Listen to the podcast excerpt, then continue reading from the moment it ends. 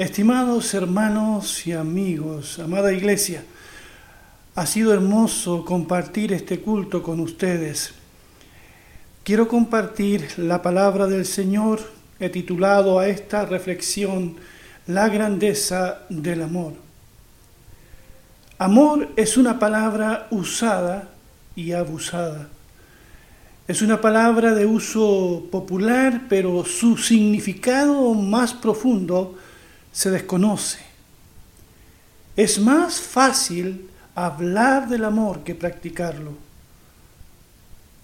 Pero amor es una palabra poderosísima. La Biblia tiene mucho que decir sobre el amor y de cómo puede transformar un matrimonio deshecho, una relación rota, la vida de cualquier persona. Porque cuando nos sentimos amados tenemos las energías para levantarnos y seguir luchando. ¿No es verdad? Practicar el amor es un mandamiento, es un deber. En Romanos 13, 8, la Biblia dice, no deban nada a nadie, excepto el deber de amarse unos a otros si aman a su prójimo, cumplen con las exigencias de la ley de Dios. Aquí vemos entonces que amarnos unos a otros es un deber. Es más que un sentimiento pasajero. Es un mandamiento del Señor el amor.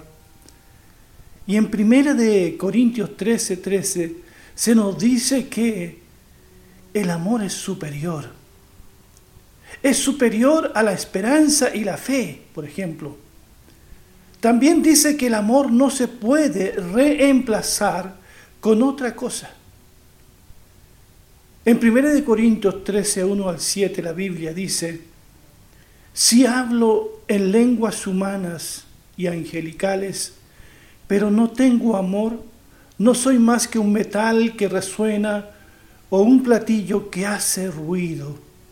Si tengo el don de profecía y entiendo todos los misterios y poseo todo conocimiento, y si tengo una fe que logra trasladar montañas, pero me falta el amor, no soy nada. Si reparto entre los pobres todo lo que poseo, y si entrego mi cuerpo para que lo consuman las llamas, pero no tengo amor, nada gano con eso. Hasta aquí la lectura. Practicar el amor entonces es más importante que hablar bien. Es más importante que la oratoria. Si yo hablase, dice aquí la palabra, lenguas humanas y angelicales, pero no tengo amor, nada soy. Practicar el amor es más importante que tener fe inclusive. La fe es importante. La Biblia dice que sin fe es imposible agradar a Dios. Pero la fe no hará más por nuestra familia, no hará más por otro de lo que hará el verdadero amor cuando se practica. Decimos que somos hombres y mujeres de fe. Ojalá también pudiésemos decir que somos hombres y mujeres que aman. Crecí en una iglesia donde se hablaba mucho de la fe, de tener fe para esto, de tener fe para lo otro, y se admiraba profundamente a los hombres y mujeres que tenían una gran fe. Pero no se admiraba o no se hablaba mucho de los hombres y mujeres que practicaban el amor. La Biblia dice aquí que la fe sin amor es un cero a la izquierda. Y también dice aquí que amar es más importante que la filantropía. Sí, porque si reparto todo lo que poseo entre los pobres y si entrego mi cuerpo para que lo consuman las llamas, pero no tengo amor, dice la Biblia, nada gano con eso. Amar es más importante que las buenas obras que muchas veces se hacen sin amor. Porque pueden haber muchas otras motivaciones para que hagamos el bien. A veces es sencillamente la motivación de ser popular o que la gente hable bien de nosotros, de lo caricativo que, que podríamos ser. Amar es más importante también que cualquier otro sacrificio que podamos hacer. Porque dice la Biblia, si entregara mi cuerpo para ser quemado, pero no tengo amor, de nada me aprovecha. Queda claro aquí que practicar el amor es lo más importante es el don superior. ¿Se imaginan ustedes Esteban, el primer mártir de la iglesia de Jerusalén? La Biblia dice que era un hombre lleno de sabiduría, de buen testimonio, lleno de fe también. Y él dio su vida por la causa de Cristo. ¿Se imaginan que si no hubiese habido amor en su vida, eso no le habría servido de nada, pero sabemos que Esteban amaba, practicaba el amor, porque estaba dispuesto a servir a sus hermanos en la iglesia, a los pobres de Jerusalén. Y también vemos que cuando él moría pedía a Dios que no tomara en cuenta los pecados de, de quienes lo asesinaban. En primera de Juan capítulo 3, verso 11 al 18, pasaje que fue leído de antes, dice, este es el mensaje que han oído desde el principio, que nos amemos los unos a los otros. No seamos como Caín, que por ser del maligno asesinó a su hermano.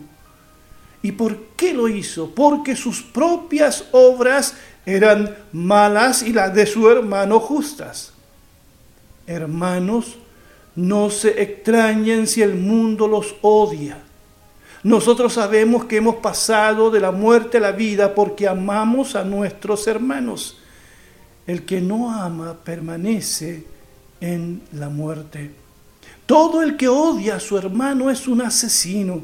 Y ustedes saben que en ningún asesino permanece la vida eterna. En esto conocemos lo que es el amor en que Jesucristo entregó su vida por nosotros. Así también nosotros debemos entregar la vida por nuestros hermanos. Si alguien que posee bienes materiales ve que su hermano está pasando necesidad y no tiene compasión de él, ¿cómo se puede decir que el amor de Dios habita en él? Queridos hijos, no amemos de palabra ni de labios para afuera, sino con hechos y de verdad.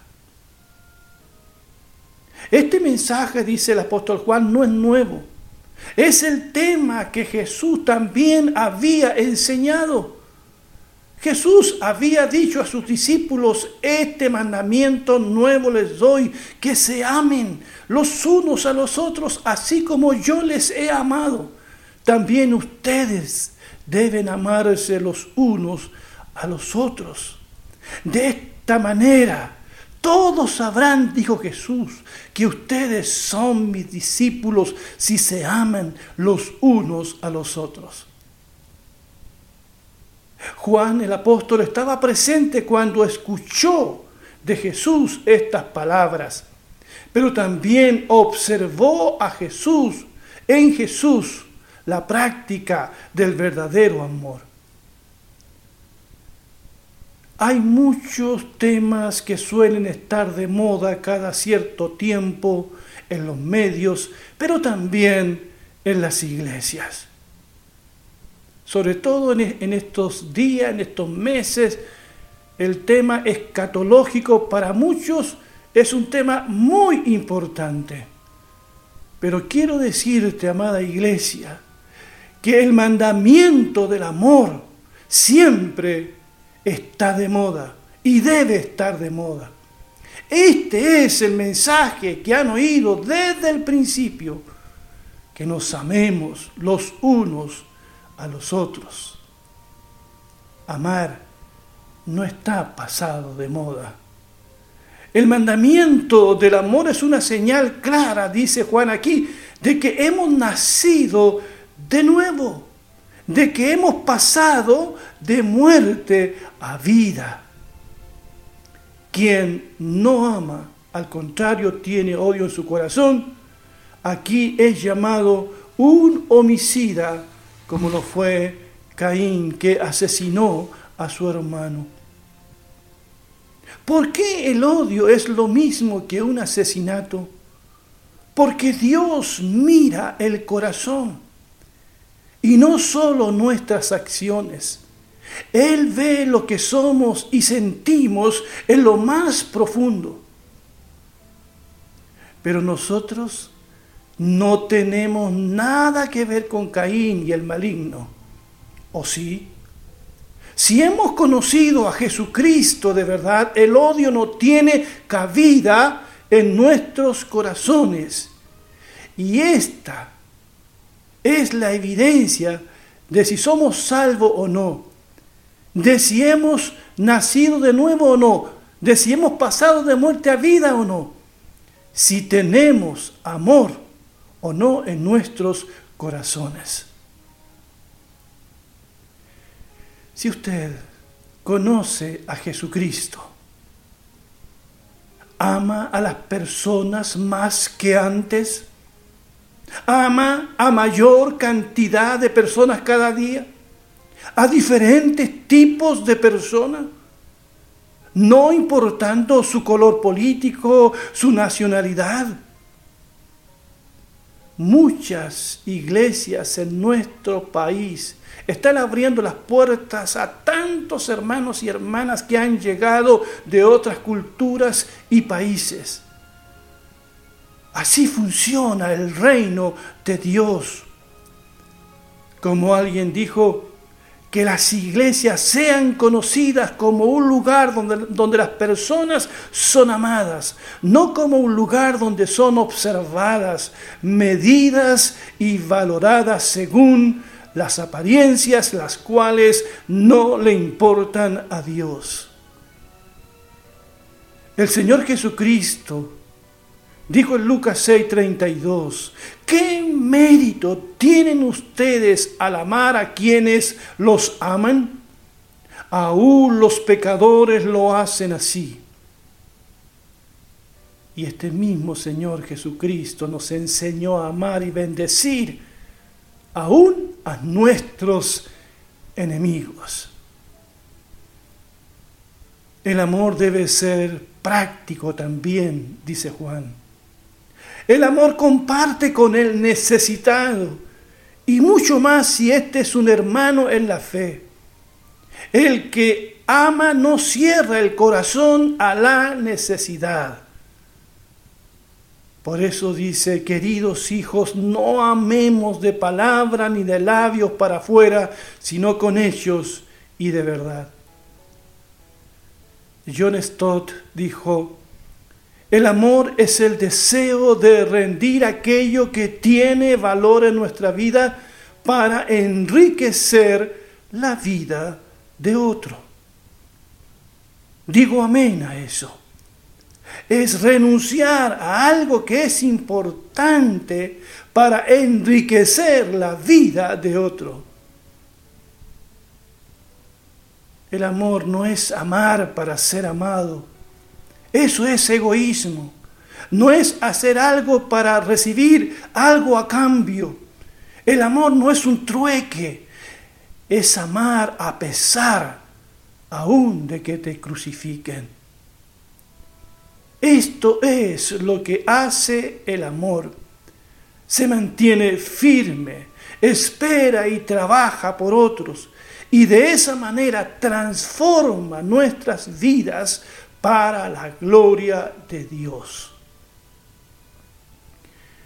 Gary Chapman, autor del conocido libro Los cinco lenguajes del amor, que seguramente más de algunos de ustedes habrá, habrá leído, dijo que el amor tiene muchos dialectos, pero solo cinco lenguajes principales que quiero recordar rápidamente para todos ustedes. Uno de los lenguajes del amor, dijo, es, son las palabras de afirmación, palabras de ánimo, palabras amables, como por ejemplo, muchas gracias por la comida que preparaste, te quedó exquisita. Muchas gracias por ayudarme con las tareas. O te queda muy bien ese traje. O eres especial para mí. Todas estas frases comunican amor y afirman a las personas. Son palabras que a todos nos hacen bien. Mi pregunta es, ¿qué comunicamos cada día con nuestras palabras? Lamentablemente hoy se ha instalado el lenguaje de la crítica, de la queja, de la murmuración no es el lenguaje del amor. En 1 de Pedro 4:8 la palabra de Dios dice, "Y ante todo, tened entre vosotros ferviente amor, porque el amor cubrirá multitud de pecados." El amor no expone a las personas. El amor no critica, no destruye. El amor cubre. El amor protege. Otro lenguaje del amor, según Gary, es el tiempo de caridad.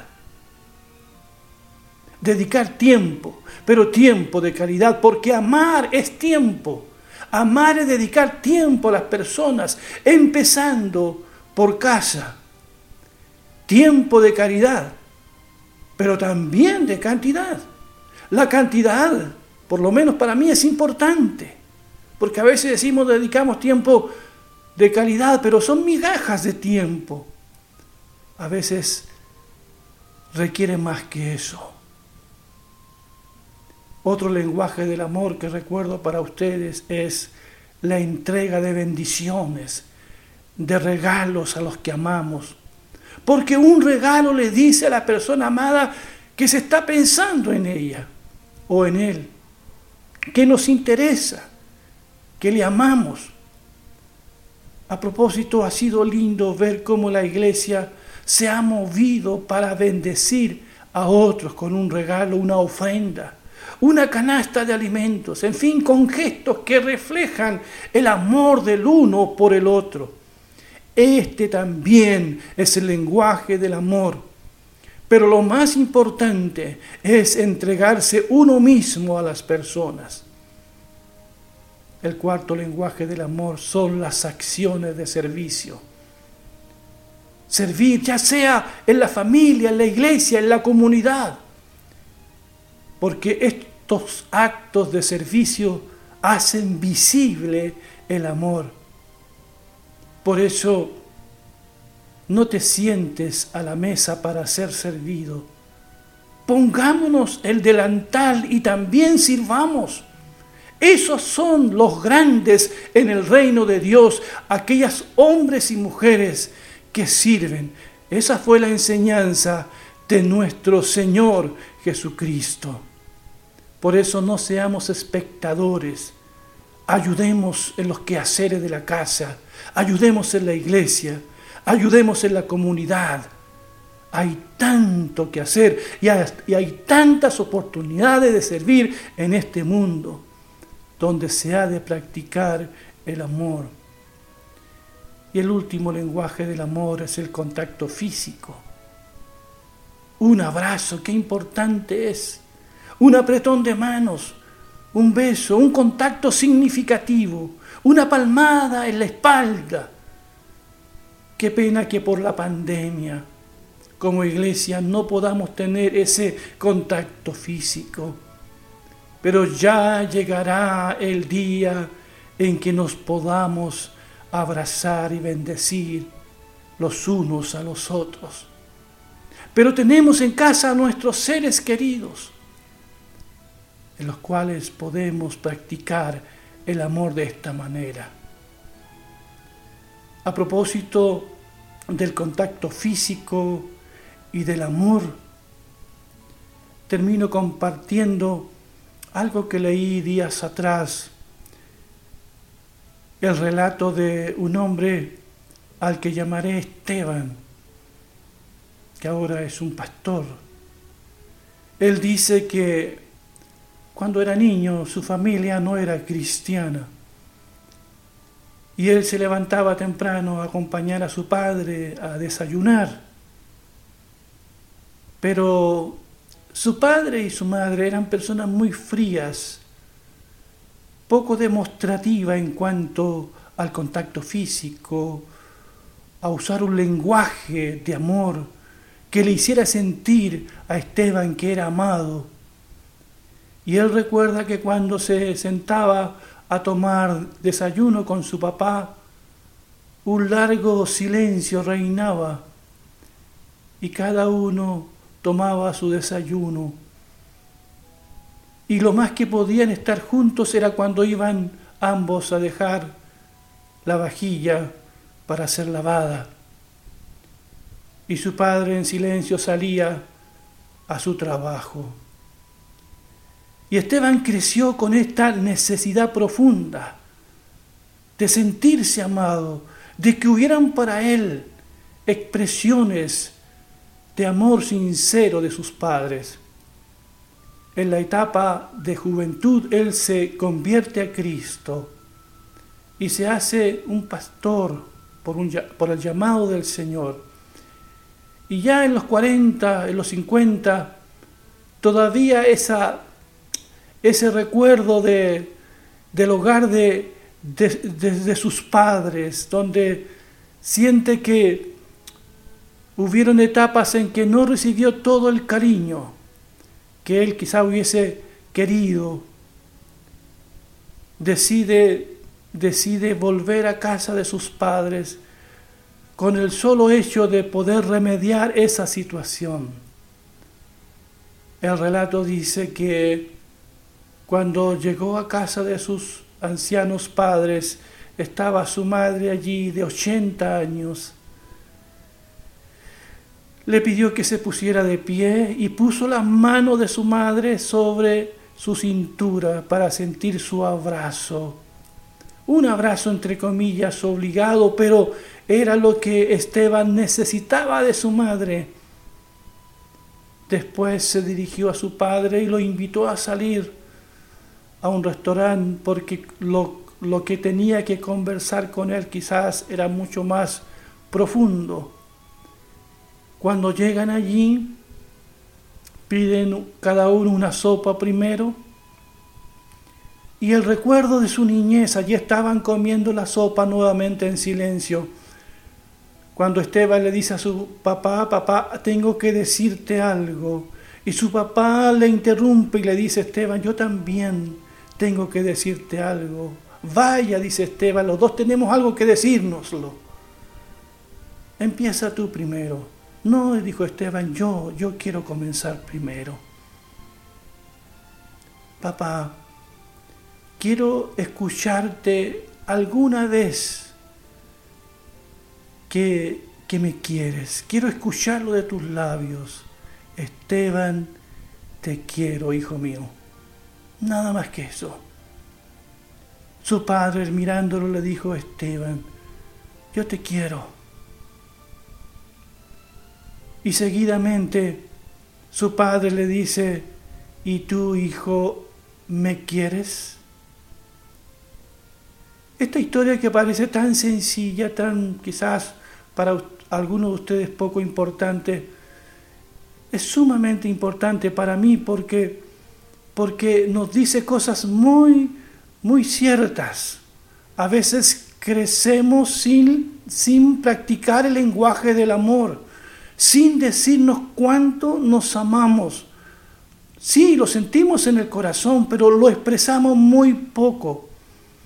Y en esta hora en que estamos hablando de la grandeza del amor, sería bueno que empezásemos a practicarlo, diciéndonos primero que nos amamos y no solamente quedarnos en las palabras, porque el amor va mucho más allá, sino que poder practicar el amor en el día a día con gestos que le hagan sentir a la otra persona que son más que palabras, sino que amamos de verdad y que hemos pasado de muerte a vida. Termino citando las palabras de Primera de Juan, capítulo 3, verso 23, que dice, Este es su mandamiento, que pongamos nuestra fe en su Hijo Jesucristo y que nos amemos unos a otros así como Jesús lo ordenó. Este es el mandamiento de Dios. Mira, qué importante. ¿Creen ustedes que es importante la fe en Jesucristo? Claro que es importante, porque es una fe salvadora. Cuando ponemos nuestra fe en Jesucristo somos salvos y pasamos de muerte a vida. La Biblia dice que el que cree en Cristo tiene vida eterna. Pero así como es importante la fe en Jesús, aquí se nos dice, tan importante es que nos amemos los unos a los otros como el mismo Señor Jesucristo lo ha ordenado.